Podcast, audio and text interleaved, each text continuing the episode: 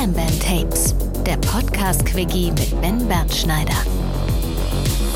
Einen schönen guten Abend, herzlich willkommen, ihr Lieben, zum vierten Bam Bam Tape. Aufgenommen in Hamburg, in Winterhude, am 18. Oktober, ein Dienstag. Und heute, ihr Lieben, fliege ich nicht solo wie in den anderen drei Episoden, sondern habe mir für einen ganz kleinen Exkurs in die Literatur jemanden dazugeholt. Und zwar einen anderen Fotografen, der ja noch viel literarischer unterwegs ist als ich. Und das ist der Bob Sala. So. Und vorher würde ich gerne noch mal ein, zwei kleine Sachen anreißen, Kleinigkeiten, und dann sprechen wir mit Bob. Ich habe das Gespräch mit Bob kurz vorher aufgenommen, da war es noch hell. Und ähm, wundert euch also nicht, äh, wie das denn sein kann, dass äh, die Bilder hier so unterschiedlich aussehen. Außerdem habe ich es auch wieder mit der Sony versucht. Und für die Leute, die meinen, sie müssten wieder bei YouTube reingucken, das Gespräch mit Bob, die letzten, ich weiß nicht, ich glaube, ich würde mal behaupten, so die letzten 30 Sekunden, die letzte Minute, die ist nicht mehr mit drauf. Aber ja, das ist ja nicht so schlimm. Ne? Ja, ich hoffe, euch geht's gut. Also bei mir ist es so, dass es äh, weiterhin ähm, stressig ist, was den Roman angeht. Ich sage auch ganz bewusst wieder Roman, obwohl es ja eine Kurzgeschichtenanthologie ist. Aber ähm, ihr, ihr, müsst das so sehen, ich, ich, als, als würde ich es nicht einsehen. Ich sehe nicht ein, dass es Kurzgeschichten sind. Ich nenne sie Kapitel. Ja? Und wenn möglicherweise nicht alle Geschichten miteinander zu tun haben, nenne ich sie trotzdem Kapitel. Und dann ist es eben ein eigenwilliger Roman. Aber es ist wichtig, dass es nicht als Anthologie gesehen wird. Und darüber reden wir gleich. Denn was ich einmal machen wollte, ich wollte euch einmal die Synopse vorlesen. Habe ich gerade gelernt, ist Plural von Synopse. Irgendwie komisch, oder? Ja, ähm, ich hatte auch gedacht, das müsste doch Synopsen heißen. Aber zurück kam die Synopse von zwölf Texten. Ach, was weiß ich denn. Es sind 13 Geschichten, um genau zu sein. Und die lese ich gleich mal vor. Und es ist ein bisschen tricky, weil man kann natürlich eine, oh, eine lange Geschichte, finde ich ganz gut, in zwei markanten Sätzen wiedergeben. Drei vielleicht, die auch das Problem schildern. Aber bei einer Kurzgeschichte, die möglicherweise nur drei Seiten geht, muss man ganz vorsichtig sein, dass man nicht so viel vorwegnimmt aber dass man immer noch das Gefühl hat, ja, man könnte Lust bekommen, dies zu lesen. So, aber äh, vorweg mal was ganz anderes. Ich habe hier vor wenigen Minuten meine erste äh, Brille bekommen und die gerade bei YouTube zuschauen, die ähm, können, haben mitbekommen, dass ich sie mir jetzt mal kurz aufgesetzt habe. Die wurde vor einer halben Stunde beim Optiker abgeholt und ich habe gleich die doppelte Eingewöhnungsscheiße. Und zwar zum einen ist, weiß jeder, der eine Gleitsichtbrille trägt, dass man sich so ein bisschen dran gewöhnen muss. Alles ist ein bisschen anders. Der, die, der, der Sichtbereich ist auch an den Seiten ein bisschen beschränkt. Deshalb muss man den Kopf immer mitbewegen, wenn die Augen gehen. So, das ist die eine Eingewöhnung. Die zweite Eingewöhnung bei mir ist aber ein Prisma. Obwohl ich gesagt habe, dass ich keins will. Da haben sie aber trotzdem einfach zwei Prismen reingebaut für 150 Euro. Also, natürlich war ich schon wieder da und habe gesagt, habt ihr einen Knall? Und natürlich werden jetzt die neuen Gläser gemacht und ich möchte weniger zahlen, bitte. Äh, das Prisma ist da gelandet, weil also was ein Prisma macht auf einer Brille, für die, die äh, das nicht äh, wissen, das verändert den Lichteinfall auf die Linse. So, bei mir zum Beispiel wird es gar nicht ersichtlich. Ich merke das im normalen Alltag nicht. Aber wenn ich einen Augentest mache und beide Augen autark voneinander sich was angucken müssen, dann stimmen die nicht so ganz überein. Ich habe auf einem Auge dann so einen ganz leichten Schielebert. Ja? Minimal. Aber mein Kopf gleicht es halt immer die ganze Zeit aus. Und da kann man dann sagen, hm, das ist natürlich anstrengend, ne? wenn man die ganze Zeit am Rechner und sonst wo eigentlich nicht das richtige Bild hat und das Gehirn muss es zusammensetzen und dann denkt man halt, dass möglicherweise meine Migräneanfälle daher kommen könnten. Weiß aber kein Arsch und die Augenärztin, die hat sich dafür kaum interessiert. Ja, also ich, ähm, es ist so, dass ich den Termin aber bei der Optikerin, bei der ich mich dann ordentlich beschweren kann, äh, dass die erst in einer Woche da ist. Und bis dahin probiere ich es einfach mal mit diesem Prismenglas. Und sollten die Kopfschmerzen, also sollte ich in der ganzen Woche keine Kopfschmerzen haben, was ich mir nicht vorstellen kann, dann könnte man überlegen, vielleicht das Prismen-Ding zu behalten. Oder mir geht es generell besser. Ich finde, ich kann generell besser sehen. Im Moment kann ich euch mal sagen, wie meine Diagnose ist. Äh, nee, entschuldige bitte, meine, meine, erste, meine erste Einschätzung ist die, ich kann weit okay gucken, gut, nah, es war ein kleiner Bereich, der nervt, aber kann ich, ist auch gut. Was gar nicht geht, ist das, was man die ganze Zeit braucht, so ein Meter. 50 Zentimeter, ein Meter und ich weiß nicht. Also ich sehe das nicht gut. Entweder ist es mein Auge, das sich an das Prisma gewöhnen muss, oder es ist irgendwas anderes, oder die Brille ist nicht gut genug eingestellt. Ich weiß es nicht genau. Ja, das werden wir alles rausfinden, aber tja, ich habe auch äh, viele Leute, ah, die meisten Leute, ich weiß gar nicht die meisten Leute, aber die Leute, die keine Gleitsichtbrille haben, die haben ja meist eine Brille, die Brillenträger, haben meist eine Brille, die entweder da hinten was scharf stellt oder halt nah. Wir werden älter, wir bekommen eigentlich diese Altersweitsichtigkeit, dass wir irgendwie zum Lesen eine Brille brauchen. Lustigerweise kam bei mir beides gleichermaßen. Ich konnte hinten nicht mehr so gut sehen und ich konnte hier vorne nicht mehr so gut sehen, obwohl ich immer 110% auf meinen Augen hatte. Ich hatte bis ich 40 wurde Adleraugen. Aber es ist wahrscheinlich bei den meisten, irgendwann kommt es halt. Und ich gucke jetzt mal zwei, drei Tage, ob ich mich an diese Brille gewöhne oder ob dieses Prisma da raus muss. Ja, schön, dass er äh, bei mir jetzt bei der, beim Augenarzt war. Also irgendwas ist echt komisch. Muss ich sagen. Ja, entschuldige, äh, das für die Leute ist es nicht so spannend, die jetzt gerade zuhören, denn ich äh, habe hier gerade mal versucht, was zu lesen. Hm, ich kann die aber auch mal wieder abnehmen. Oh, ist schon harter, harter Tobak, so eine, so eine Brille. Ja, ihr Lieben, also äh, nochmal ganz kurz vorweg, warum ich denn Bob angerufen habe. Ich habe Bob angerufen, weil wir das letzte Mal aber irgendwie so eindimensional darüber geredet haben, dass ich mich kurz mit David Foster Wallace beschäftigt habe. David Foster Wallace hat ähm, 96 ein Roman geschrieben, der 1500 Seiten lang ist, der sich äh, da nennt Unendlicher Spaß, Infinite Jest. Und das war für viele amerikanische Autoren und generell für viele Kritiker einer der allergrößten Romane des Jahrhunderts und der ist auch unter den 100 besten Bücher aller Zeiten. Ist es, äh, wird er irgendwo gelandet, weiß nicht von wem, Time Magazine oder was auch immer. Aber viele feiern das und sagen, Gottes Willen, wir hätten niemals gedacht, dass nochmal ein Autor auftaucht, der so schreiben kann. So, und ich habe mit Simon, meinem guten Freund Simon, mal darüber geredet und habe gesagt, ich konnte Infinite Jest nicht lesen.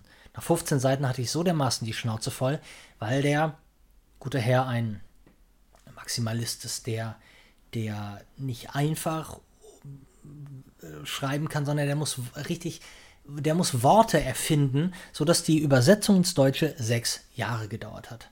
Ja, über dieses Buch möchte ich gerne mit Bob sprechen. Und ich weiß, dass äh, Bob und ich dann von Höchstchen auf Stöckchen kommen und auch noch über andere Autoren reden. Also später, wenn der liebe Bob Saller dazugeschaltet wird.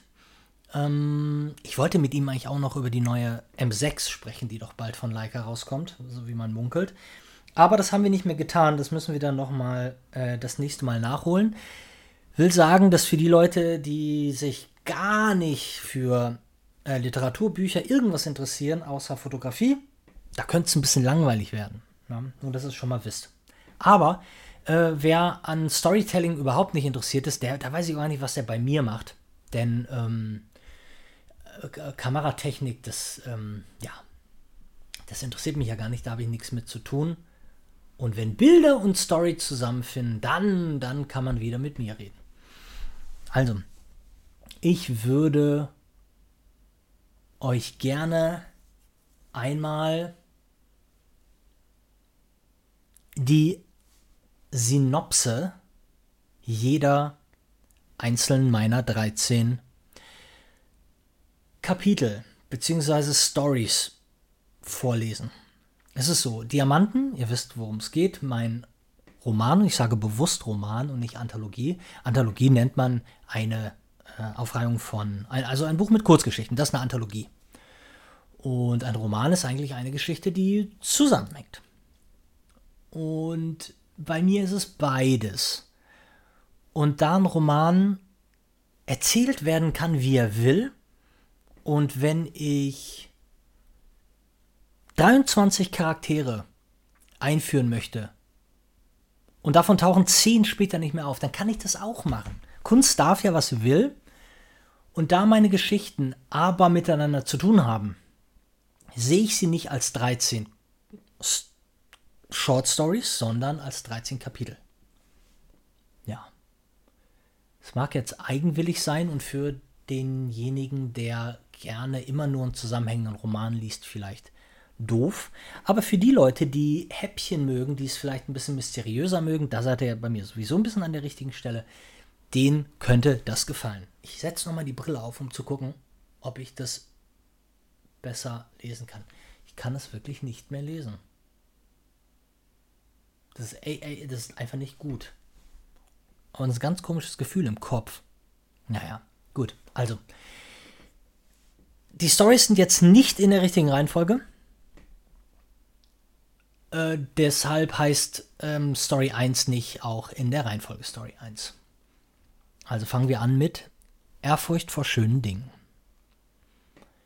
Vor seinem Flug nach Bangladesch hat ein Reisender in der First Class Lounge das Gefühl, von einer fremden Frau beobachtet zu werden.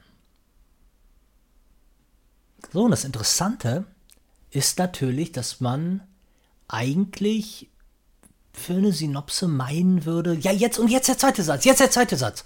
Also damit wir in die Richtung geschickt werden, wie es denn zumindest weitergeht, bis dann, und dann käme der dritte kurze Satz, ohne dass er das Ende verrät. Das kann man bei einer Geschichte, die möglicherweise nur drei Seiten lang ist, unmöglich machen. Man kann es vielleicht, aber ich, ich glaube nicht, dass es funktioniert. Deshalb darf man nur so anteasern. Ja? Und deshalb ist der Satz so, wie er ist. Ehrfurcht vor schönen Dingen, heißt der Titel. Vor seinem Flug nach Bangladesch hat ein Reisender in der First Class Lounge das Gefühl, von einer fremden Frau beobachtet zu werden.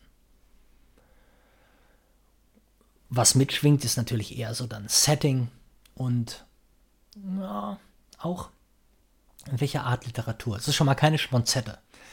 So, zweite Geschichte, Calabasas. Ein Mann im kalifornischen Calabasas findet während einer Gartenparty Zeit, über ein deutsches Ehedrama nachzudenken. Story Nummer 3. Praia do Cavoeiro. Ein Strandbesucher im Süden Portugals fordert an einem sonnigen Tag seine übernatürlichen Fähigkeiten heraus. Story Nummer 4. Felsen auf Menschen. Ein eifersüchtiger Ex mit einem Gewehr in der Hand verliert auf einem Balkon an der Algarve die Nerven. Story 5. Palmen im Wind. Los Angeles 1984. Ein junger Mann kehrt nach dem Sommer aus Europa zurück, um wieder Leichtigkeit zu spüren, aber irgendetwas hat sich verändert. Story Nummer 6 Diamanten. In der Business Class eines A380 findet ein unglücklicher Mann mitten in der Nacht ein sonderbares Päckchen in der Ritze seines Sitzes. Also Story Nummer 7 Sycamore Lane. Eine alte Erinnerung an einige Sommer in Dublin, einen chinesischen Jungen aus der Nachbarschaft und ein Geheimnis. Story Nummer 8 Hollywood Hills. Vom Glück und seiner Freundin verlassen, findet sich ein deutscher Tourist in einem nicht ganz unbekannten Haus in den Hollywood Hills wieder. Story Nummer 9 Sweet 36 In der Suite des Hotel La Palme Noir geht nach Abreise eines Filmstars die Fantasie mit einer jungen Frau durch. Story Nummer 10 Der Rum und die Dämonen Das Versteckspiel eines geheimnisvollen Säufers in der Karibik hat ein Ende, als er unerwartet Besuch von einem alten Freund bekommt. Story Nummer 11 Sinn und Leichtigkeit die intime Idylle eines Paares an der französischen Küste scheint lange Zeit perfekt, bis ein weiteres Paar auftaucht. Und Story Nummer 12 Das Ende. Als ein Mann nach langer Zeit wieder nach Los Angeles zurückkehrt, fangen plötzlich Menschen aus seinem Umfeld an zu verschwinden. So, und Story Nummer 13 ist noch ein kleines Geheimnis, denn die Geschichte ist das Bindeglied zwischen zwei weiteren Geschichten und da bin ich mit dem Titel noch nicht hundertprozentig sicher. Die Geschichte wird dann auftauchen, wenn wir drüber reden. Ist klar. So, ihr Lieben, und ich würde nämlich wahnsinnig gerne die anderen Themen, die hier gar nicht so zusammenpassen, weil wir jetzt gerade schon von dem Buch geredet haben, wir könnten jetzt ein bisschen über Literatur reden und ich würde jetzt wahnsinnig gerne mal den Bob Sala anrufen und das habe ich vorhin schon getan. Und ich nehme jetzt mal eine andere, anderen Kamerawinkel hier. Und dann telefonieren wir mal, ihr Lieben. Los geht's. Bob, mein Lieber, geht's dir gut? Hallo Ben. Hi. Ja, mir geht's ganz gut. Ja, schön. Und dir? Ja, mir geht's, mir geht's, mir geht's einigermaßen. Ich habe ja, also das habe ich, glaube ich, auch hier schon kommuniziert mit dir, glaube ich, noch nicht, aber ja, ich habe so ähm, die zehnte, so ein bisschen die zehnte Midlife Crisis, aber nur so, hm. was das Produktive angeht, ähm, äh, bezogen. Hm. Ich bin gerade auf die Fotografie nicht so, nur so halb gut zu sprechen. Und normalerweise, also ich kenne das, das ist nicht das erste Mal und normalerweise manövriert man sich da irgendwie ähm, auch einigermaßen schnell wieder raus, aber es ist halt so wichtig. Das ist keine, das ist keine Aufgabe ist, dass ich das für andere Leute mache oder dass ich das mache, weil ich ansonsten kein Geld verdienen kann, sondern weil es damit, also es muss einfach irgendwie aus der Leidenschaft kommen und die kommt nicht einfach zurück, weil ich das gerne hätte, sondern weil irgendwas ja. passiert. Ich brauche einen Trigger und ähm, das ist so mein, ähm, das ist so mein Ding. Aber mir geht es eigentlich ähnlich. Ja. Seit zwei Jahren oder so. Ja. Bei mir ist es auch äh, etwas ausgefadet irgendwann, so mit der Pandemie. Und äh, aktuell weiß ich auch noch nicht so ganz, was ich, was ich anstellen will und ob es noch die Fotografie ist. Ja, verrückt. Ganz kurz eine technische Sache für die Leute, weil sie, weil wir da schon mal drüber geredet haben. Ähm, das Ganze funktioniert jetzt hier so und zwar nicht über Cast. Der liebe Bob, der nimmt zu Hause mit einem, ich glaube mit einem Zoom oder so, seine Spur auf und ich nehme ganz normal über Adobe Audition auf und ähm, da packen wir die Spuren nachher zusammen. Und was wir hier gerade machen, wir telefonieren einfach über unser iPhone. Und ähm, dann hat man immer die Hoffnung, dass der Gesprächspartner auch wirklich seine Spur aufnimmt. Aber dann mache ich, ja. mach ich mir bei Bob überhaupt keine Gedanken. Ich prüfe noch mal kurz, aber es sieht gut aus. Sieht gut aus, super. Ähm, mein Lieber, wir haben uns vor drei Tagen oder vor vier Tagen haben wir uns das erste Mal in sieben Jahren gesehen, in denen wir beide mal öfters, mal weniger miteinander gesprochen haben, kommuniziert haben, aber eigentlich schon anfänglich und also sehr früh bemerkt haben, dass wir ein paar Dinge teilen, die wir beide mögen. Hm, du warst mir immer ein, also du warst ja auch schon bei mir im Podcast, ne, bei den Bam Bam Tapes, ja. glaube ich, ganz am Anfang schon. Und du warst mir immer ein gern gesehener äh, Freund am Telefon oder schreibend, weil ich ja Menschen, die soft-spoken sind, mag und weil ich ähm, Menschen mag, die sich lieber mehr als zu wenig Gedanken machen. Wir wissen beide, wie hm. sehr wir darunter leiden, dass wir das tun. Ja.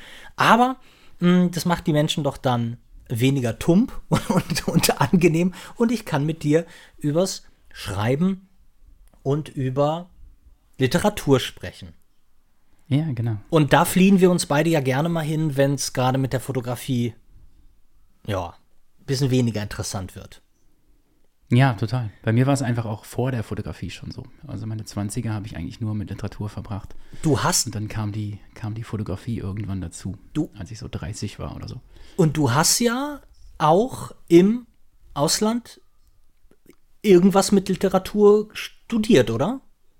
Im Ausland studieren würde ich das nicht nennen. Das war damals irgendwie von der Universität Paderborn so eine Summer School, Ah, cool. wo ich irgendwie äh, ein, zwei Monate in, in, in Illinois war mit einer Gastfamilie und dann war ich dort an der Illinois State University und habe da ein paar Kurse besucht. Und das war Unter anderem auch eine, eine Creative Writing Klasse dort. geil. Und, und, und das war in welchem Jahr? Das war 2008. Also schon einiges her. Und diese, diese Creative Writing Classes, die du da genommen hast, das ist also, äh, es passt natürlich wieder total gut, weil ich wollte dich ans Telefon holen, weil ich in meinem Bam Bam Tape von vorletzten Mal davon erzählt habe, oder vom letzten Mal, ich weiß nicht so genau, aber ich hatte davon erzählt, dass ich über einen Film gestolpert bin, der da heißt The End of the Tour. Ja. Und in diesem Film geht es um David Foster Wallace und seine, die letzten Wochen seiner Lesetournee in Amerika, die Lesetournee des Buches Infinite Jest, äh, auf Deutsch Unendlicher Spaß, was ja sein Opus Magnum war. Und damit der so voll, also so ein, so ein man, man dachte ja gar nicht mehr, dass, dass ein, dass ein Schreiberling so zum Star werden kann. Und, Ja. und da- meist heutzutage ist es ja so, wenn jemand so zum Star wird, wie jetzt David Foster Wallace, dann ist das so ein, dann ist das so, so natürlich crossmedial, weil es ja anders gar nicht geht. Also Leute, die YouTube-Videos gucken und plötzlich sehen, warum wird mir eher, also ich meine, würde der jetzt heute irgendwie unterwegs sein, dann würde man sagen, leck mich am Arsch, so viel von diesem Typen. Da werden natürlich dann auch Leute angesprochen, die noch nichts von dem gelesen haben und die eigentlich vielleicht auch mit Literatur nichts zu tun haben. Das sind ja dann so einfach popkulturelle Phänomene und wir können ja, getrost sagen, dass David Foster Wallace ein popkulturelles Phänomen war bzw. ist. Ja, total. Aber würde er heute noch leben, dann wäre er auch schon tot, weil er einfach wahrscheinlich vor YouTube gestorben wäre. Ja. Er hätte, er hätte 17 Wochen YouTube geguckt, bis er tot gewesen wäre. So wie er, glaube, wie er, wie er auch fernsehsüchtig war. Ja.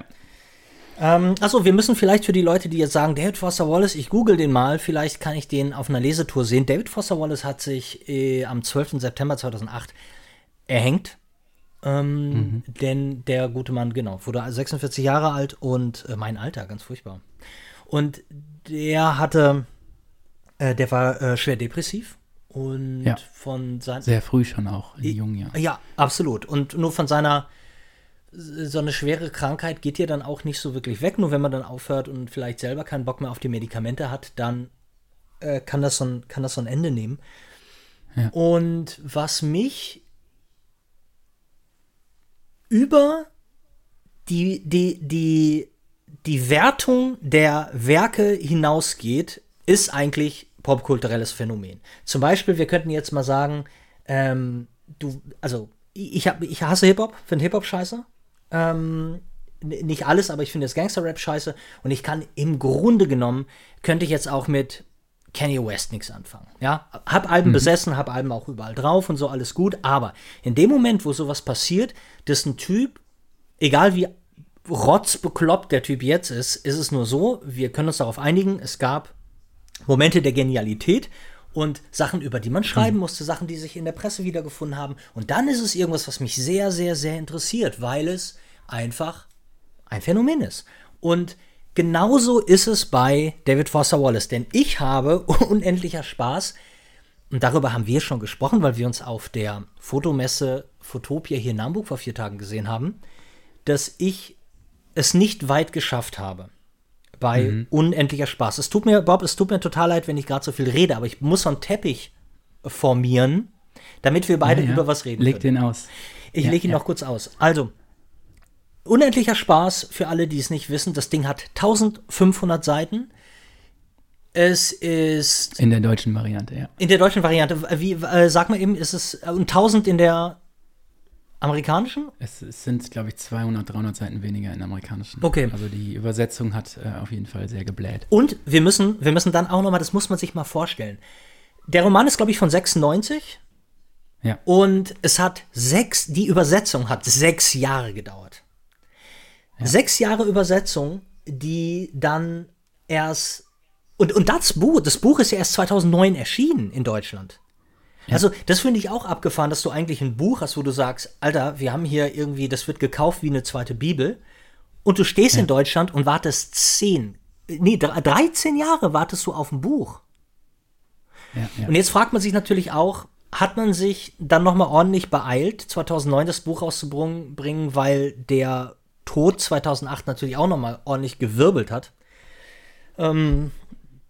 Das kann schon gut Ne? sein. Also so. bei, bei dem Buch an sich ist es ja auch so, dass das eigentlich, wenn man jetzt die deutsche Variante nimmt von, von Ulrich Blumenbach, Mhm. ähm, den ich auch kennenlernen durfte damals, Ach, ähm, dass das eigentlich muss man ihn als Co-Autor darunter setzen, weil äh, Infinite Jest war ja im Englischen auch in Teilen wirklich eine, eine Spracherfindung und eine eigene Sprache, die man, man hat ja nicht aus dem Englischen übersetzt, man hat von David Foster Wallace übersetzt und da hat Ulrich Blumenbach, glaube ich, der hat auch damals äh, einen Übersetzerpreis und, und alle möglichen Preise genau, abgeräumt dafür. Ähm, der hat, das ist eine Leistung, die, ähm, die man eigentlich gar nicht mehr nur mit Übersetzen wertschätzen kann. Das ist, äh, das, ist, das ist so krass gewesen und ich kann mir richtig gut vorstellen, dass das sechs Jahre auch dauert und ähm, dass er, dass es dann halt einfach so zusammengefallen ist, äh, war dann irgendwie vielleicht irgendwie Zufall und ähm, dann sind, haben sie sich vielleicht noch beeilt, aber ja, ja, du hast, du hast recht. Ich meine, wenn er auch sechs Jahre da dran war. ja, Ähm, und es war zu dem Zeitpunkt, was man ja auch nicht mit jedem Buch macht. Ich weiß, dass äh, Kiwi, äh, Kiepenheuer und Wietsch hatten eine, eine Seite, die hieß www.unendlicherspaß.de. Und da konnte man, da hat dann auch äh, natürlich äh, ähm, Blumenbach ganz viel äh, zu beigetragen. Der ist da hingegangen und hat auf dieser Seite unheimlich viel Content äh, draufgepackt über seine Übersetzung, über diese wahnsinnig lange Arbeit. Und da konnten dann 100, 100 Tage lang konnten Schriftsteller, Übersetzer, Kritiker, jeder konnte auf diese Seite gehen und sich über die Lektüre des Buches öffentlich austauschen. So, wenn man sowas liest und du, du nimmst das alles so hin und ich, ich hat mir ja dann auch gedacht, natürlich, wenn jemand äh, ähm, sich dann damit richtig befasst hat, dann du. Deshalb wollte ich dich so gerne ans Telefon kriegen, weil für mich war es unlesbar. Ja, es war Ja, unlesbar. Und jetzt ist es ja so, ich kann ja jetzt sagen, mh, ein Buch, was unisono von der ganzen Welt so gefeiert wird. Und da kommt der dumme Bernschneider mit seinem tumpen Gesichtsausdruck und liest dieses Buch und ist so doof und sagt, konnte ich nicht lesen. Also dann bin ich natürlich Nee, erstmal. das ist ein völlig fairer Impuls, wenn man dieses Buch vor sich hat. Und den sollten auch viele spüren. Also ich glaube auch nicht, dass es ein Buch ist, was, was viele Menschen auf der Welt lesen sollten. Da bin ich, da bin ich der festen Überzeugung. Aber ich glaube, dass es einen bestimmten Kreis von Lesern gibt, die, ähm, die in ihrem Leben vielleicht dann auch nichts Besseres lesen werden. Vielleicht noch mal kurz zu diesem, was du gesagt hast mit unendlicher Spaß.de. Ich habe damals, als ich in, äh, bei dieser Creative Writing Klasse war, das war tatsächlich die Klasse, die, die David Foster Wallace ein paar Jahre vorher auch noch, noch äh, gegeben hat selber. In dem, in dem Film, den du angesprochen hast, gibt es diese eine Szene, wo er da im Unterricht ist. Das ist diese Uni, wo ich war. Ach, geil. Das, äh, die die Creative Writing Klasse hatte. Und als er sich umgebracht hat, war ich auch gerade dort in Amerika. Das heißt, ich, war- ich habe das morgens aus der Zeitung erfahren und dann saß ich an dem Tag auch in dem Kurs, Verrückt. den er vor Jahren noch gegeben hatte. Und wir haben dort alle gesessen und alle hatten irgendwie so einen Bezug zu ihm. Und wir haben alle so ein bisschen versucht, so die Gefühle in, in, in Worte zu fassen und auch so ein bisschen darüber zu schreiben in den zwei Wochen danach. Ähm, der, der Dozent kannte ihn, glaube ich, auch noch persönlich, wenn ich es richtig in Erinnerung hatte. Also es war, Die Stimmung war nicht so Ähm, gut. Stimmung war nicht so, nicht so geil. Aber ich habe auch zu dem Zeitpunkt, als ich dort war, auch Infinite Jest. Und Infinite Jest ist ja auch so etwas, es ist ja wie so ein Running Gag. Es gibt ja tausend Memes so. Also wenn du, äh, ähm, ist auch so etwas, was, äh, ähm, was unter, unter Frauen umgeht. Wenn du einen Mann siehst mit einer ungelesenen Ausgabe von Infinite Jest, dann nimm deine Füße und äh, run. ähm, weil, weil das auch ein absolutes Klischee ist. Also jeder, jeder Depp kauft sich dieses Buch, Ja. stellt es in den Schrank und äh, gibt damit an, es ähm, gelesen zu haben und es nicht Und es nicht getan hat. So. Äh, Das ist sehr. Ja, das ist, das ist, das ist so ein Punkt. Und bei mir war es vielleicht ein bisschen ähnlich wie bei dir. Ich kam, ich kam da nicht rein. Ich habe, ich habe, für mich war das, äh, ich, ich konnte es nicht. Ich, hab, ich bin, ich bin nicht reingekommen. Und nach seinem Tod gab es in Amerika etwas, das nannte sich Infinite Summer. Und bei diesem Infinite Summer haben sich unterschiedliche Journalisten aus Amerika ähm, zusammengetan und das auch gemeinsam gelesen und auch diesen Leseplan gehabt. Also dieses unendlicher Spaß.de war einfach ein, eine, eine geklaute Idee mhm. aus Amerika. Und bei diesem Infinite Summer, da habe ich aber auch mitgemacht. Und das war damals für mich the way to go. Es, es gab einen Leseplan. Man musste nur, ich glaube, 46 Seiten pro Woche oder so schaffen. Ähm, und dann gab es zweimal pro Woche irgendwie, das war so ein Blog, den gibt es auch immer noch, infinitesummer.com mhm. oder so, keine Ahnung, oder org. Ähm, und dann, dann gab es diese Journalisten, die dann dieses, dieses, dieses Stückchen, dieses, dieses Percentage, was man dann gelesen hatte, kommentiert haben. Und dann gab es darunter eine Kommentarspalte und dann haben die Leute darüber diskutiert. Mhm. Und das habe ich mitgemacht und das brauchte ich auch. Das habe ich auch äh, ähm, so habe ich das Buch das erste Mal wirklich gelesen und das war, glaube ich, mein vierter Versuch. Krass, so. okay, ja. Ich war 25 oder so und ich hatte mir das Buch gekauft, als ich 21 war. Also ich habe also das Klischee habe ich auf jeden Fall bedient damals mhm. und ähm, das war das war damals meine Möglichkeit, es zu machen. Und da ist auch immer noch ein Leseplan drauf. Also wenn man wenn man das äh, danach machen möchte, hat man da immer noch die Möglichkeit, auch ähm, das mitzulesen mit dem alten Blog. Die haben das alles online gelassen in dem Archiv. Ähm, das ist etwas, was ich sehr empfehlen kann. Ich habe damals auch ähm, inspiriert von dieser Erfahrung, wollte ich das in Deutschland umsetzen. Und ich habe damals ähm, geguckt, was für Bücher rauskommen in dem Herbst. Und es war damals auch gleichzeitig, dass 2666 von Roberto Bolaño rauskam. Ein ähnliches Jahrhundertwerk eigentlich, was 2003 eigentlich erschienen ist äh, oder vielmehr 2004, posthum nach seinem Tod. Er ist ja gestorben, weil er irgendwie keine Spenderleber bekommen hat oder so. Und hat noch wie wild in den letzten Jahren dieses Buch zusammengeschustert, mhm. was dann posthum rausgekommen ist und eigentlich seinen Ruhm komplett. Er ist ja auch so ein, so ein popkulturelles, so eine Figur gewesen, die, die dann komplett durch die Decke gegangen ist. Und dann habe ich mir geguckt und habe ich gesehen, dass Hansa auch so lange gebraucht hat, das zu übersetzen. Christian Hansen hat das ja übersetzt. Und habe den Hansa Verlag angeschrieben und gesagt, hey, ich habe hier dieses coole Projekt gemacht ähm, und ähm, ich würde das gerne in Deutschland auch umsetzen. Ich finde das geil, vielleicht äh, habt ihr Bock drauf. Ich habe damals auch irgendwie, wollte so, hm, ich habe gerne selber gebloggt und wollte das irgendwie online, Literaturvermittlung, hatte ich Bock dran. Und die haben gesagt, ja, ey, voll coole Idee, äh, wir unterstützen dich mit einem kostenlosen Exemplar des Buches vorab. Herzlichen Glückwunsch, Nein. bitteschön. Ähm, und dann war es aber so, dass mein Blog gleichzeitig rauskam mit unendlicher Spaß.de und äh, Unendlicher Spaß.de war damals von, von, von Kivia ein offiziell vom Verlag gestartetes Projekt. Die haben ja auch ihre Autoren damit reingezogen, das sind die ganzen Schriftsteller, die damit geschrieben haben, von ihrem Verlag auch, ja. äh, die sich da beteiligt haben. Und ich war halt einfach nur so ein 26-Jähriger, der das selber zusammengeschustert hat und so kleine Grafiken, die ich gemacht habe, mit so einem Notizzettel, was unsere Lese- was unser Lesepensum pro Woche angeht, mit so einer kleinen Büroklammer, die sich dann so weiterschiebt, einmal die Woche, wo ich jedes Mal eine neue Grafik eingebaut habe, jeden Montag. Ähm, und das, das, das war dann so ein bisschen, ich habe dann auch damals deswegen über Twitter angefangen und Facebook. Und dann war ich auf einmal so ein bisschen die Indie-Alternative zu diesem Verlagsprojekt. Mhm.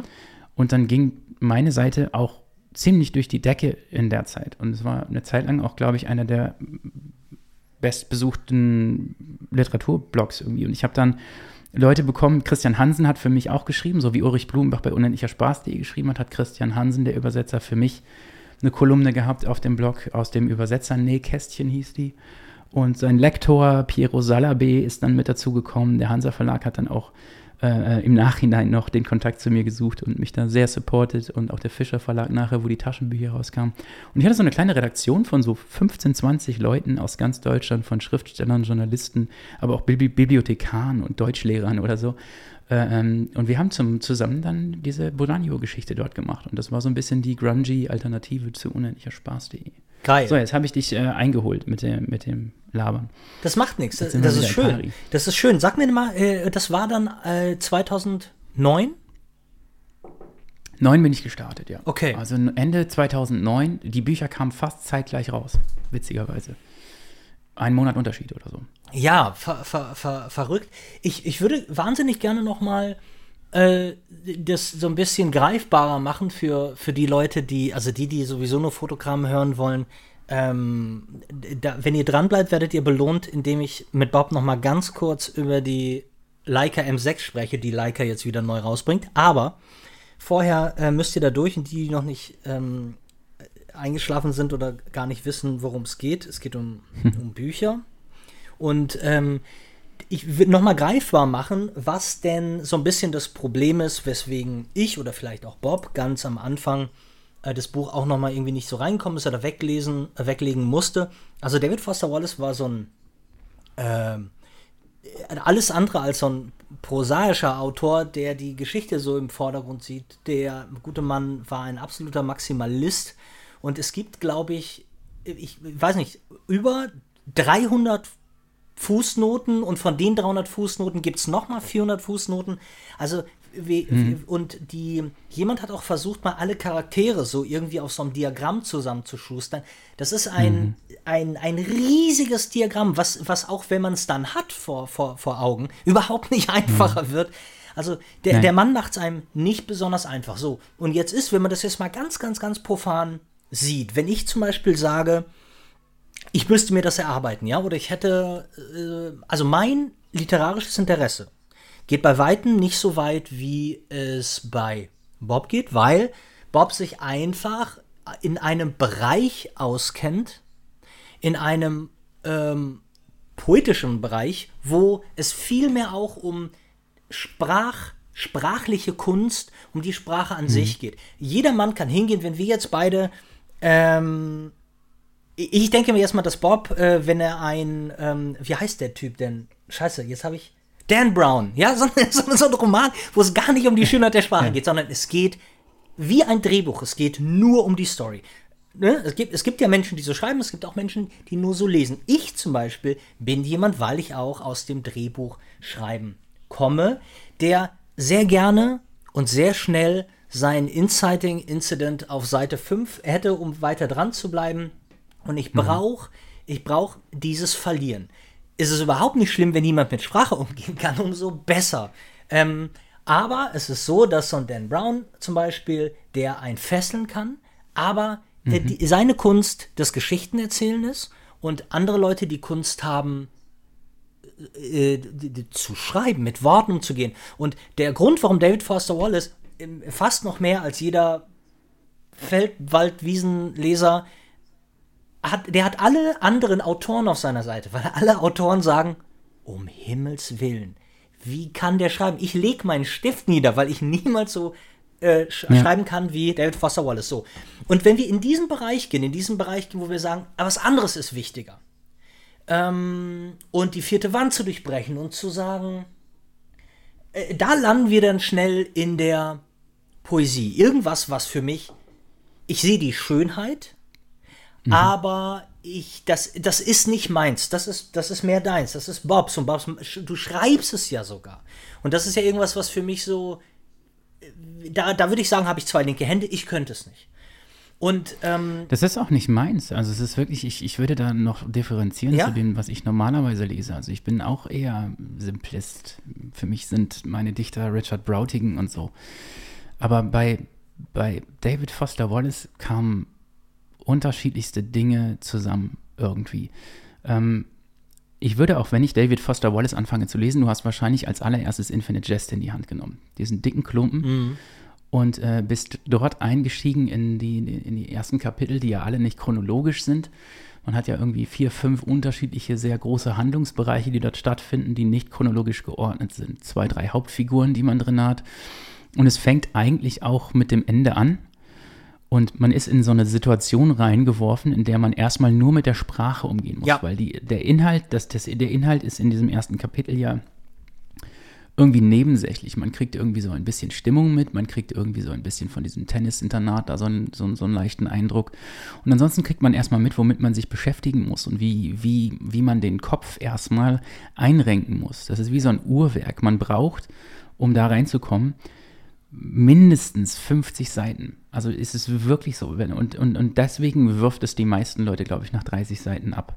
Ja. Oder nach 10 oder nach 5 oder nach einer. Also es ist, es ist so komplex sprachlich, dass man, dass man einfach abgeworfen wird. Dürfe ich, äh, und das, Bob, ganz kurz, nur als, als kleine Frage, weil dann äh, würde ich nämlich mal ganz kurz, ganz kurz aufstehen, äh, weil was ich total gerne, gerne mal wissen würde und damit wir auch deine schöne Stimme hören, Hast du die Rororo ähm, Fassung, also hast du die Unendlicher Spaß auf Deutsch vorliegen? Nee, habe ich nicht. Ah. Ich habe nur die englische Variante. Aber die habe ich auch nicht äh, hier. Ich bin gerade umgezogen. Ich habe meine ganzen Bücher in einer Lagerbox in Köln. Alles klar. Also, nee, weil ansonsten hätte man mal für die, für die, sagen wir so, Minimalisten wie jetzt äh, ähm, Hemingway, äh, der äh, alles für mich bedeutet und wo ich ja auch weiß, dass obwohl du ja ähm, die große Kunst und den Maximalismus liebst, äh, du weiß ich, dass dir Hemingway wichtig ist. Da möchte ich gerne gleich mal wissen, warum. Ja. Aber nur einfach mal so als Vergleich, damit man das versteht, wenn Hemingway da hingeht und sagt, wir tranken eine Flasche Wein. Die Flasche Wein war gut. Sie war kalt. Wir machten Liebe. Es war eine gute Nacht. So, so, und, Ja. und du, du, so geht das die ganze Zeit weiter. Und man aber, wie ich, eine unfassbare,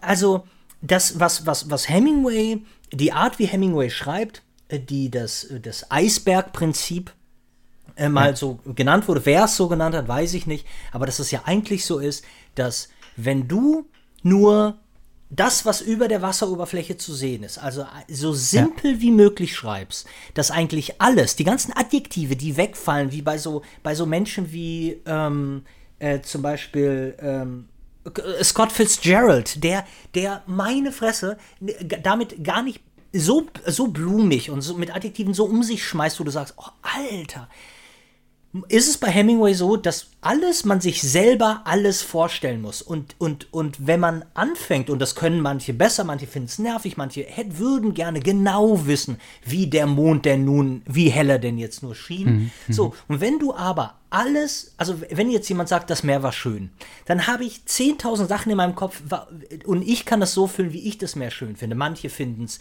türkis schön, manche finden es dunkelblau schön.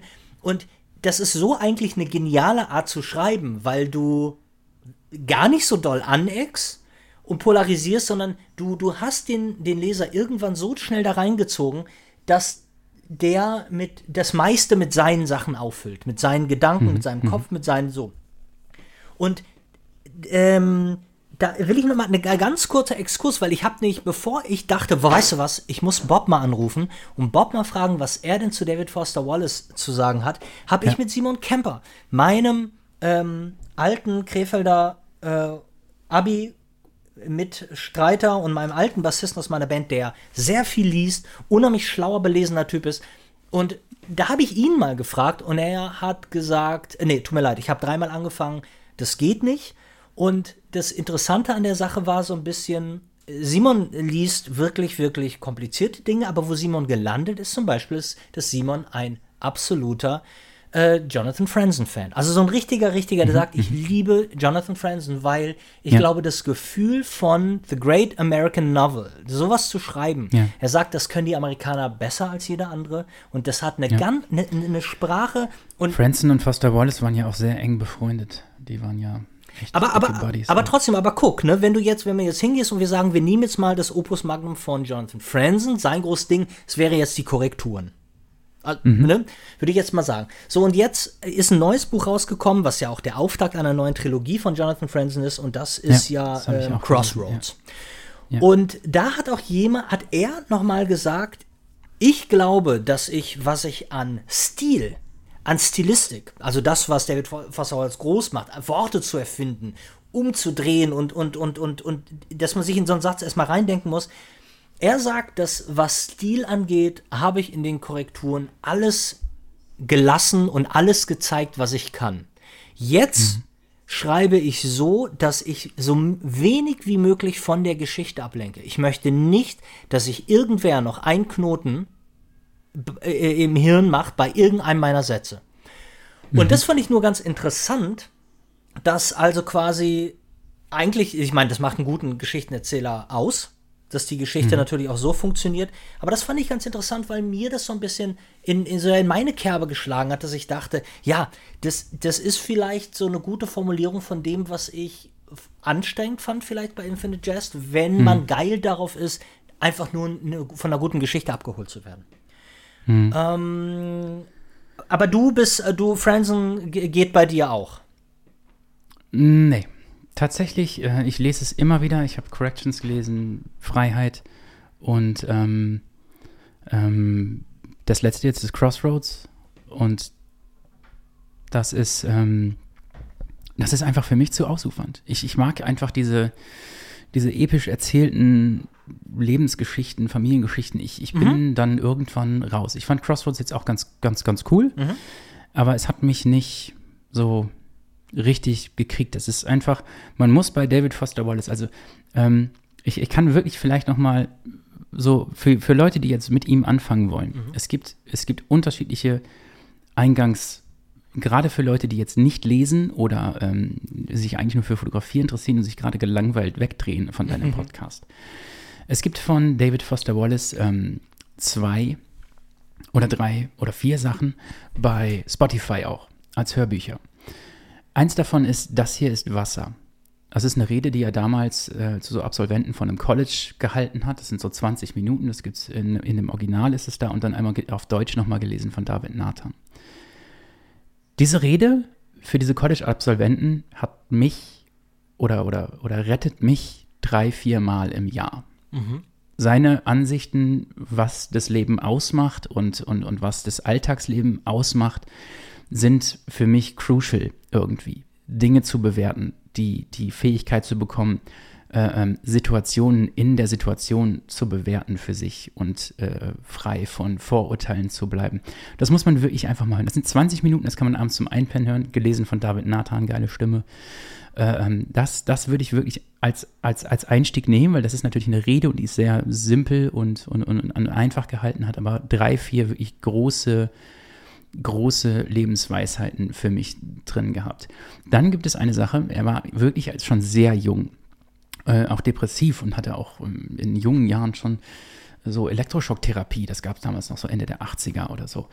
Und er hat mit 18 oder 19 einen Text geschrieben, der Planet Trillaphon im Verhältnis zur üblen Sache, wo er als junger Mensch beschreibt, was Antidepressiva mit ihm machen.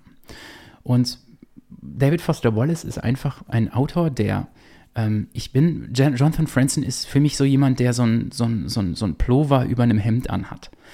Und, und, und David Foster Wallace ist einfach jemand, der sich Der eine. Bandana auf dem Kopf hat. Also, eine Bandana auf dem Kopf hat aus irgendeinem Grund, weil er immer so schwitzt und, und er ist einfach völlig eigentlich nicht lebensfähig. Äh, und, und, und, und was er aber beschreibt, ist so, so sehr der Alltag, auch der letzte Roman, The Pale King, äh, äh, wo es nur um so ein Büro, so ein Office geht. Also, und gerade gerade Infinite Jest, und das ist halt auch das Problem, viele, es ist einfach, die meisten Leser sind halt auch irgendwie männlich und irgendwie Anfang bis Mitte 20. Und dieses Buch stürzt einen auch sehr wahrscheinlich in Formen von Depressionen. Das kann sehr gut passieren, weil es geht auch dort um Sucht, es geht um äh, es geht um Depressionen selber auch, es geht um äh, ähm, so, ein, so ein Drogentherapiezentrum auch, es gibt unterschiedliche Bereiche, über die er da die ganze Zeit spricht.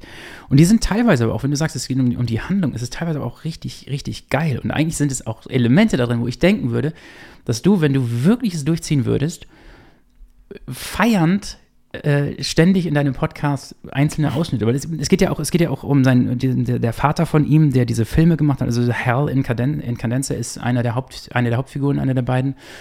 Und der Vater von ihm ist, hat irgendwann so Filme gemacht und ein Film heißt halt Unendlicher Unendlicher Spaß, Spaß, mhm. Infinite, Infinite Jest. Und wenn man den Film guckt, wird man davon süchtig und man kann nicht aufhören, den zu gucken, bis man stirbt. ja. So. Und, und, und, und das ist so, so ein wiederkehrendes Motiv, diese, diese Sucht auch nach, nach, nach Fernsehen. Und das war ja auch 96 und, und er hat das ja auch verarbeitet. Und dieser Hell ist ja sehr nah an ihm auch dran.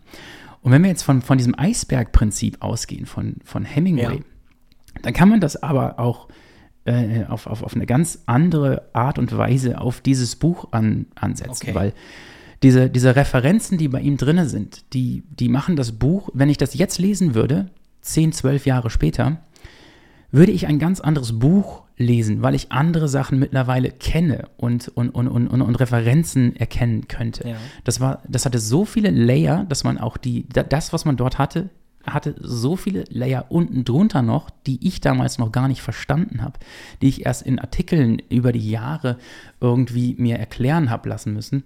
Und äh, ähm, das ist, ist, ist so ein bisschen, das ist so ein bisschen äh, ähm, wie, wie dieses Buch auch funktioniert. Du kannst es alle drei Jahre lesen und du liest ein völlig anderes Buch.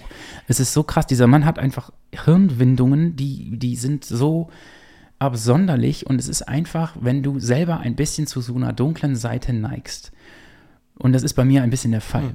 Mhm. Und das, das, das, das ist dann irgendwann, wenn du drin bist in diesen Geschichten auch. Und teilweise ist es auch einfach abartig lustig. Es geht halt irgendwie, es ist so, äh, so die, die, das spielt irgendwie so leicht in der Zukunft von 96 aus gesehen und es sind so irgendwie äh, die, die äh, Vereinigten Staaten haben sich zusammengetan mit Kanada und Mexiko äh, zu den zu den ONAN irgendwie, die, die uh, Organized Nations, uh, of uh, Organized North American, American Nations. Nations, oder mhm irgendwie so. Und äh, ähm, das ist so eine, ein Geschichtsteil. Dann gibt es diese Tennisakademie, äh, die eine Hauptrolle spielt, wo auch der Vater irgendwie die gegründet hat von diesem Hell Incandenza. Er selber ist da einer von diesen Drill Cadet Students. Und das ist auch die Geschichte von, von David Foster Wallace gewesen. Der war ja Tennisprofi. Ja, ja, der ja, war eine mhm. Zeit lang äh, in Amerika wirklich, der hätte auch Profi werden können irgendwie. Und dann gibt es dieses Annette House, dieses, dieses, dieses Drogentherapiezentrum und dort auch diese Figur von diesem Don Gately, die so geil auch einfach ist. Äh, äh, und und man, hat, man hat diese ganzen unterschiedlichen Elemente. Sie werden nicht chronologisch eingespannt. Es gibt zig Kapitel, es gibt diese, diese Untertitel. Man kann dieses Buch übrigens auch ohne das Hinterblättern mit den Untertiteln lesen. Das funktioniert halt auch. Es geht da halt ein Layer verloren, aber äh, es, das ist so reich, dieses Buch, dass es das nicht mal unbedingt nötig hat, so wenn man davor so ein bisschen zurückschreckt, weil man teilweise einfach überhaupt nicht vorwärts kommt. Man braucht Ewigkeiten, weil es irgendwie sieben Fußnoten gibt und man hinten blättern muss in dieser deutschen Ausgabe. Mhm. Ähm, aber das sind, das sind, das sind alles so Elemente, die, die, die, die so reich machen beim Lesen, dass du wirklich, das ist eine Arbeit, die du voll, vollziehst mhm. mit diesen Seiten. Und das ist aber auch so wertvoll und, und, und, und schätzen. Und, und, und noch kurz um, um, um diesen, diesen ganzen, also ich würde diese beiden Geschichten, ähm, also das hier ist Wasser auf Spotify und der Planet Trillerphon. Äh, und es gibt auch irgendwie äh, Consider the Lobster, irgendwie, wo er mal auf so einem Kreuzfahrtschiff mitgefahren ist. Einfach super komödiantisch. Äh, es gibt lustige Sachen, es gibt so Kurzgeschichten von ihm. Oblivion, der Kurzgeschichtenband ist geil. Broom of the System, der erste Roman. Und das ist auch alles äh, auch ein bisschen zugänglicher noch vom Anfang. Aber wenn man jetzt wirklich Interesse an diesem Autor hat und irgendwie einsteigen möchte, würde ich tatsächlich empfehlen, es gibt ein Buch, das nennt sich Every Love Story is a Ghost Story von D.T. Max. Das ist so seine Biografie. Die ist super populär geschrieben auch irgendwie. Mhm. Und in dieser Biografie schreibt man mit ihm quasi sein ganzes Werk mit. Also es geht wirklich von der Kindheit an und wann er an was geschrieben hat, wie er das geschrieben hat, was er sich dabei gedacht hat, wie seine Prozesse waren. Und wenn man sich das dann so dabei erarbeitet, dann versteht man das ein bisschen mehr, wie dieser Mensch funktioniert hat, auch wenn man das im Grunde eigentlich nicht wirklich verstehen also ich kann. Stellen wir parallel. Amazon. Oh, Entschuldigung, natürlich äh, äh, gehe ich gleich in den Buchladen, aber ähm, Every Story is a Love Story. Gibt es auf Deutsch oder gibt es nicht? Every Love Story is a Ghost Story. Gibt es auch auf Deutsch, ja. Ist, glaube ich, auch bei Kiwi erschienen. Bin mir aber nicht mehr sicher. Das war so ein lila Cover. Ich habe es auf Deutsch gelesen. Tatsächlich. Ja, oh, ich, meine Fresse. Ich habe mich. äh, der, meine Korrekturen sind. Every story, love story is a ghost. Da muss ein G hin. Ghost. Hm. sorry. Aber A Life of David Foster Wallace, das ist Gebundenes Buch, Taschenbuch. Das kannst du aber auch gut auf Englisch bestellen. Ja. Das ist wirklich, äh, ähm, das ist wirklich ganz, ganz easy geschrieben. Ja, ich habe ja, ich meine, du weißt, dass ich des Englischen durchaus mächtig bin. Ich habe ja. nur gemerkt, ich habe ich hab mal, ähm, also ich habe viel, weil jedes Mal, wenn ich in Amerika bin und mir einen neuen Brad Easton Ellis kaufe, obwohl ich sie mhm. alle auf Deutsch habe, kaufe ich mir immer noch mal die englische Ausgabe. Und mhm. es gibt allen Ernstes, äh, gibt es Bücher, bei denen mich das. Das ist lustig. Es gibt so eine Distanz auf Englisch, weil ich das vielleicht, weil ich Deutsch träume.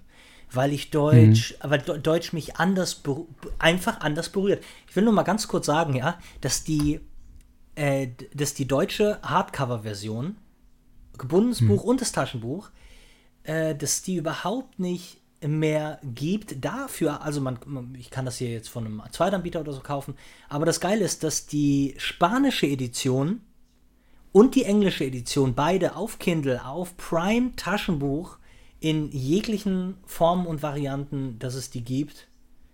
Mhm. Irgendwie ist er, er ist in Deutschland aber auch spät angekommen, ne? Also ich glaube, Infinite, ich meine, ist ja klar, wir haben ja gerade darüber geredet, Infinite Jest war ja ähm, lange, lange, lange, lange, lange ähm, äh, auf dem Markt und irgendwie fast schon, fast ja. schon äh, eine Generation weiter, als es hier rauskam. Ich will dir noch mal was sagen, warum ich, ähm, also das möchte ich gerne lesen, ja, äh, das, mhm. die äh, Every Love Story is a Ghost Story. Ich würde irgendwann, wenn ich weiß, äh, ich kann jetzt mal drei, vier Wochen die Füße hochlegen, äh, irgendwo am Pool in der Karibik, dann möchte ich mich durch dieses Buch kämpfen. Dann möchte ich mit dir noch mal darüber reden und ich mhm. möchte eine Sache. Oh, da muss ich da auch nochmal durchblättern. Eine das Sache. Ist bei mir zwölf Jahre her. Eine Sache möchte ich. Der, der möchte ich auf den Grund kommen. Und nicht, dass ich was, ich bin ja eher so, äh, wenn jetzt jemand sagt, also den Autor, den kann ich überhaupt nicht haben, äh, dass ich dann versuche, irgendwas zu lesen, um dahinter zu kommen, also um, um, um die, um die, dann der gleichen Meinung zu sein. Ich bin ja immer so dafür, dass ich denke, ach, guck mal, es muss was Schönes an jedem Menschen geben. Ähm, also eher so, ich will das von der positiven Seite sehen. Aber mhm. äh, es gab eine nächtliche Tirade von Brad Easton Ellis mhm. im Suff, Kokszustand, wo mhm. er dann über Nacht bei Twitter trendete. Und du weißt, wenn man bei Twitter trendet, ist das keine gute Sache.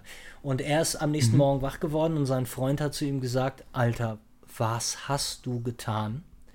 Mhm. Denn er hat ähm, äh, er, er, er, hat ihn äh, a fraud, glaube ich, war seine Formulierung. Und er sagte, the most tedious, overrated, tortured, pretentious writer of my generation. Mhm. Und ähm, hey, he's he's right.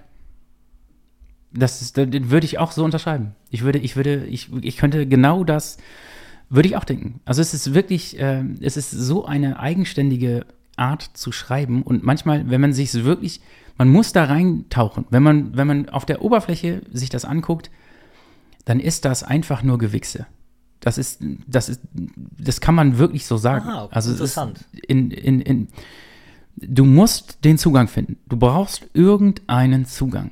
Bei mir waren das unterschiedliche Texte auch ein bisschen und äh, ähm, Sachen, die, die ich damals im Kurs gehört habe und so. Das waren, und dann, dass die das gemeinsam gelesen haben online und ich so ein bisschen Kommentar dazu hatte, das brauchte ich auch. Ähm, aber im Grunde ähm, kann man das Buch auch wegwerfen. Man muss das nicht lesen, das muss man nicht gelesen haben. Das ist, das ist Weltliteratur. Mhm.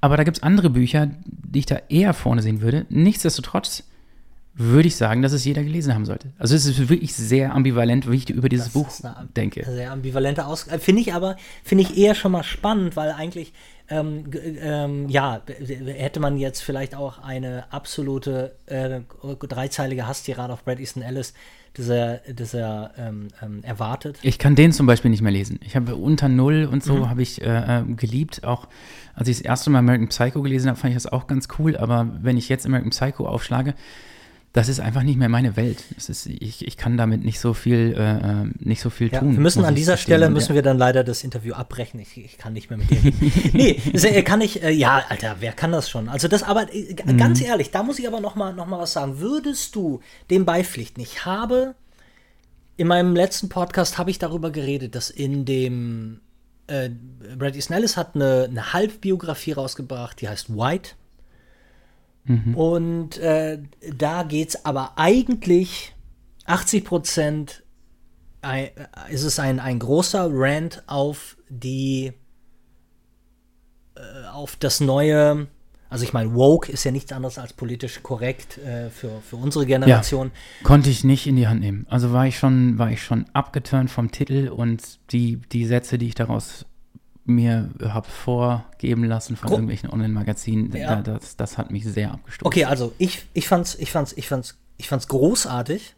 Mhm. Und ich fand's vor allen Dingen großartig, weil ich das, weil ich sehr viel davon, bis auf die Trump-Sachen, äh, kann ich absolut verstehen, absolut unterschreiben. Und ich habe eine, mhm. ich habe einen großen, ich habe einen, einen, großen Groll gegen Cancel Culture und mhm. gegen, mhm. gegen dieses gegen dieses ständige Geheule. Und was viel wichtiger mhm. ist, der Kontakt aber zur Kunst, dass es mhm. das nicht gibt, das, was er eigentlich, und das finde ich ja gut, dass es dann auch in seiner Persona das vereint, dass du Leute hast, die sagen, ähm, ich, tut mir leid, kann nicht lesen. Und ähm, mhm. das tut mir, das tut mir körperlich weh, das, ja. das zu sagen, also zu sagen, dass ich erwarte ein bisschen von der Kunst, dass sie wehtut, dass sie mich kneift, dass mhm. sie mich nervt, dass sie mich anekelt. So, und ich bin immer so ein bisschen in der,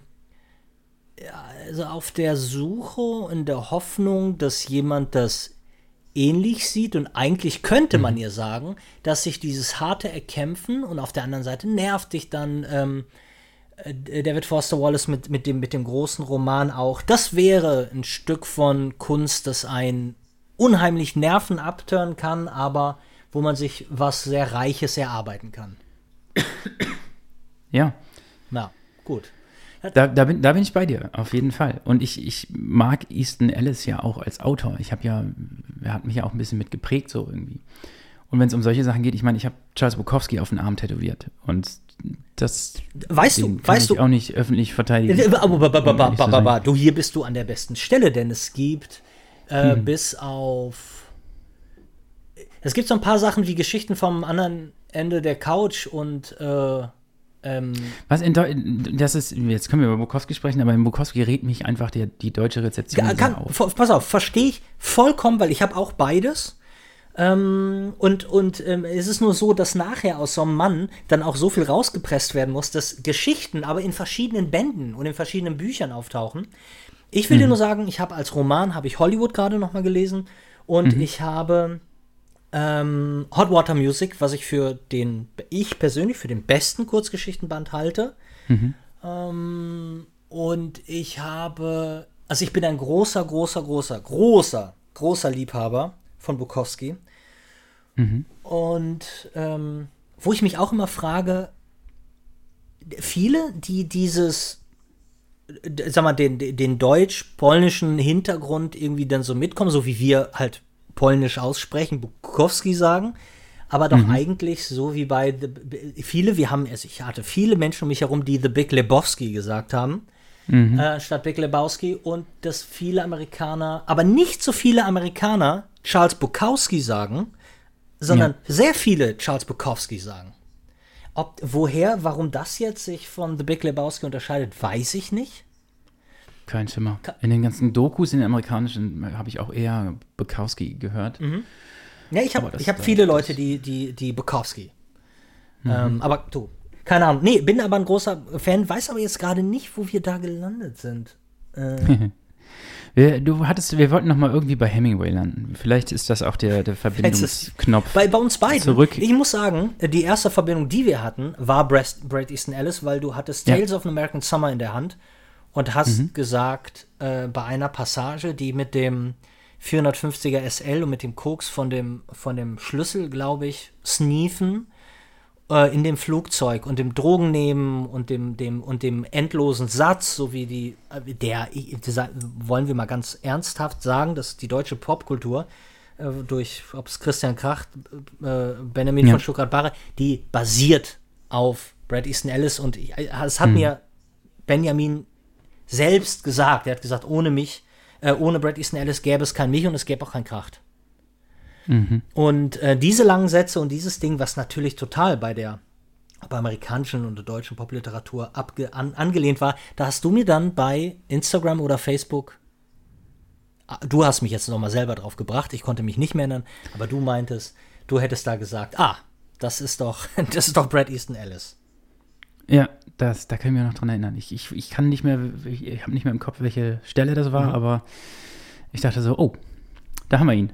Und dann habe ja. ich dir sofort geschrieben. Total. Also das, das ist, ähm, und da muss ich auch noch mal sagen, dass man braucht sich niemals und das funktioniert nicht. Fun was nicht funktioniert, das, wovon wir geredet haben, dass man, man nimmt dieses Buch und dann versucht man prätentiös zu sein, indem man, indem man versucht nicht, man will nicht prätentiös sein, aber ist mhm. man dann, indem man dieses Buch hat, man hat es aber nie gelesen und dann wird das so ein, so ein Meme, wie du schon sagst, ähm, dass das nichts bringt und dass ich eher äh, bei, ähm, bei meinen, als Schuster bei meinen Rappen bleiben muss und sagen muss, ich, ganz, e- wenn ich ganz ehrlich zu mir bin, ne, gebe ich auch ehrlich an dich jetzt weiter, ähm, dass dann Sachen für mich zu kompliziert sind, dass ich zu dumm für irgendwas bin oder was, warum auch immer ich es ich ja nicht sagen kann, denn es ist ja bei der, bei, wie bei jeder Kunst und bei, bei der Literatur ist es ja nichts, was du dir ausdenkst und sagst, ich möchte das jetzt gut finden. Und wenn du ganz ehrlich zu dir bist, findest du es dann halt nicht gut. Es ist irgendwas, was du liest es und wenn es Klick macht, macht es Klick und ich kann es, Ja, ich, voll. ich kann es nicht erklären und ich kann dir nicht sagen, warum, aber jetzt, wo ich gar keine Brad Easton Ellis Phase hatte, überhaupt nicht und auch irgendwie ni- nicht im Traum daran gedacht habe, äh, weil die Geschichten ja auch schon sehr äh, ähm, äh, so- story-driven sind, plot-driven, dass ich sage, wenn ich weiß, wie das Buch endet, dann ist es auch nur noch halb so spannend.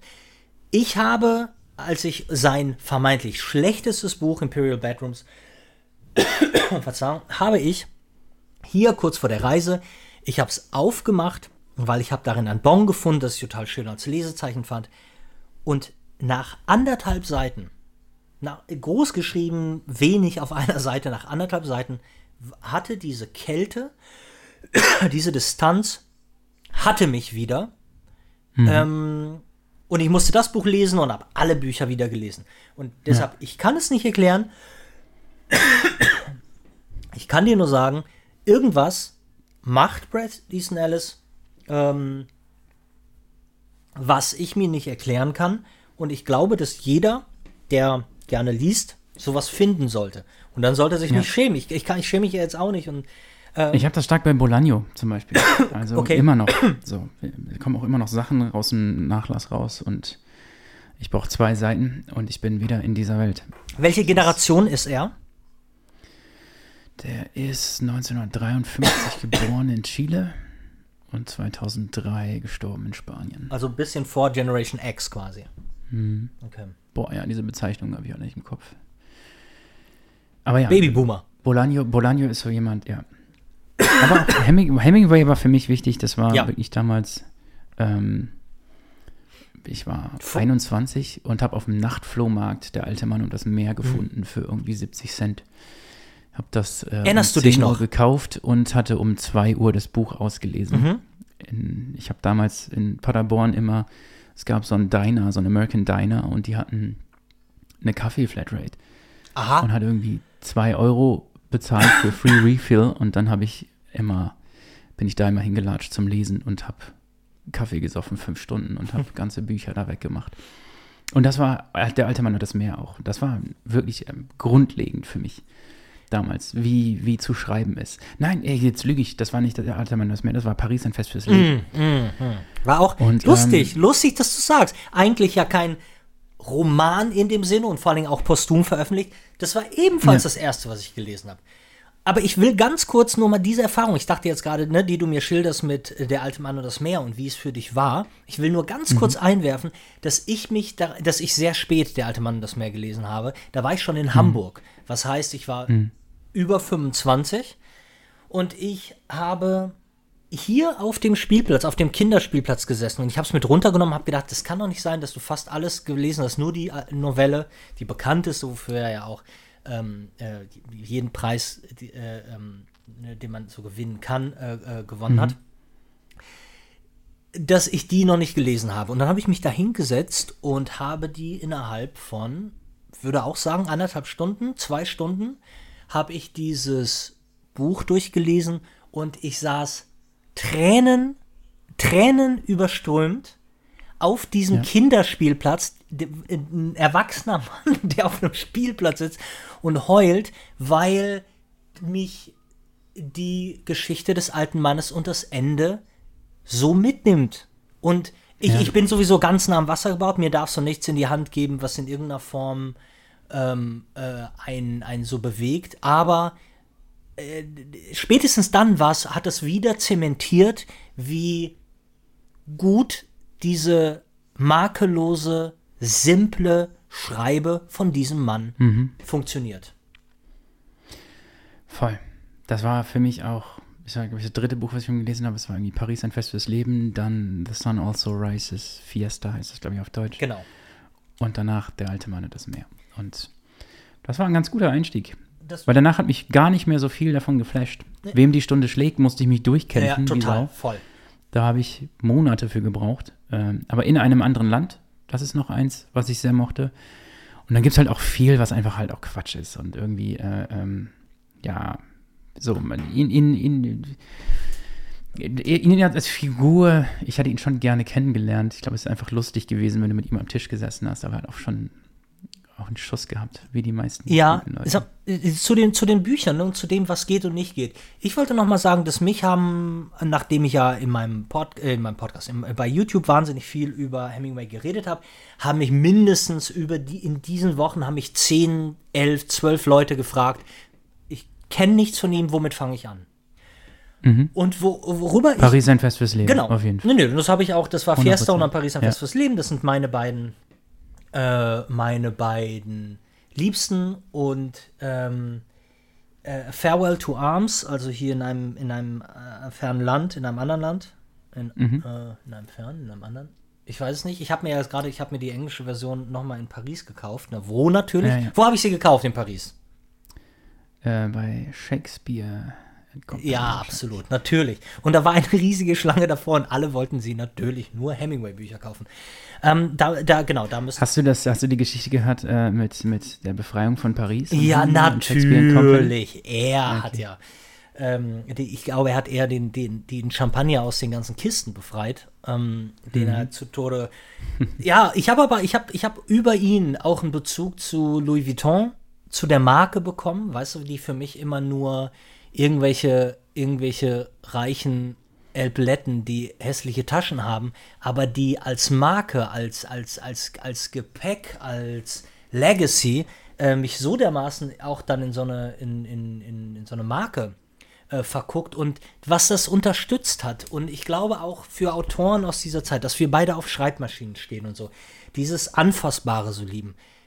Ähm, wie, schön, wie schön das ist, dass sich alles, was du irgendwann mal zu irgendeiner Zeit machst, einen Rattenschwanz an geschichtlicher Identität mit sich bringt, wo wir reintauchen können, was wir, was wir wunderbar finden und äh, was da total hilft, finde ich, es gab von A, äh, A.E. Hotchner, also A.E. Hotchner, ähm, äh, das Buch Papa Hemingway und das ist die beste Biografie, die ich je in meinem Leben gelesen habe. Und ich habe dieses Buch ähm, ungelogen mehr als jedes Hemingway-Buch gelesen. Ich glaube, ich habe in meinem Leben achtmal, acht, neunmal diese Biografie gelesen.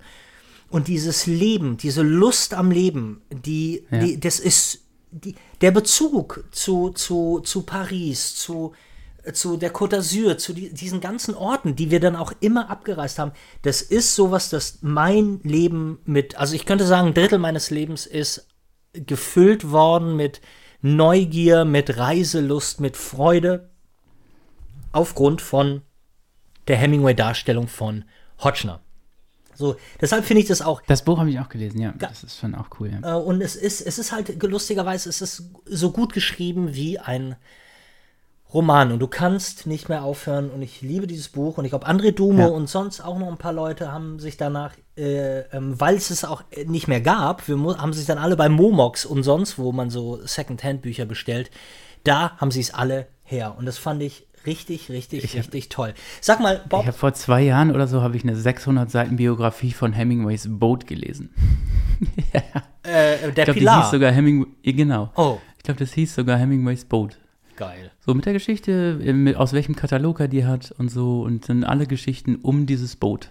Also die äh, Biografie fing an quasi mit seiner Überlegung, sich ein Boot zu kaufen und irgendwie Kataloge sich zu bestellen. Und es ging nur um die Erlebnisse auf diesem Boot. Das ist nur für Hardcore-Fans, Mhm. aber das war ganz geil, auf jeden Fall. Sag mal, äh, Bob, ganz kurz. Du weißt ja, meine Dinge heißen ja Bam Bam Tapes, äh, die, äh, in einen Podcast Quickie. Und wir haben jetzt schon eine Stunde und ich habe davor schon eine halbe Stunde geredet. Ähm, wenn ich dich, ich würde mich tierisch, ich würde mich tierisch freuen, wenn, also erstmal würde ich mit dir sowieso gern äh, eher einen, einen wöchentlichen literarischen Podcast machen. Aber wenn ich nur noch einmal zur nächsten Folge ähm, innerhalb der, dieser Woche oder der nächsten Woche, wann du kannst, wenn wir d- genau da ansetzen würden und über Hemingway reden, würde ich mich tierisch freuen.